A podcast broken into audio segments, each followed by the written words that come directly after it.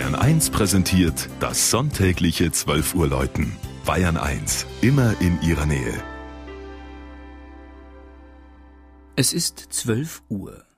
Das Mittagsläuten kommt heute aus Großohrenbronn in Mittelfranken.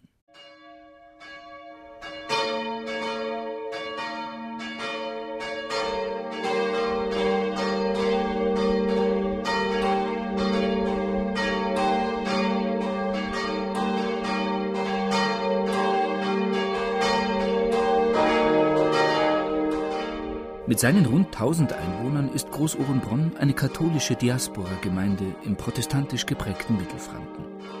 Umgeben von Wiesen, Äckern und Nadelwäldern liegt es zehn Kilometer südöstlich von Feuchtwangen, das evangelisch ist wie Dentlein am Forst, das Nachbardorf, das mit Großohrenbronn eine politische Einheit bildet. Davor unterstand der Ort aber den Grafen von Oettingen, einem katholischen Geschlecht aus dem Donauries.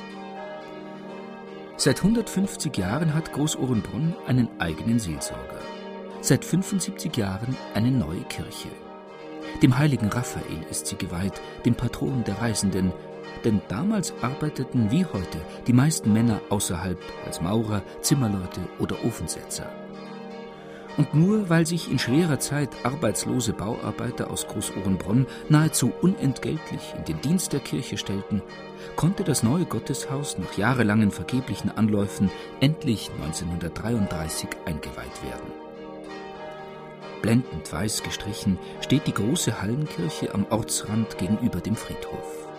Vier Glocken läuten aus dem seitlich der Fassade vorgesetzten Kirchturm. Den Innenraum beherrscht ein Fresko an der Altarwand mit dem Auferstandenen als Weltenherrscher, flankiert von Engeln und Heiligen, darunter auch dem Kirchenpatron St. Raphael.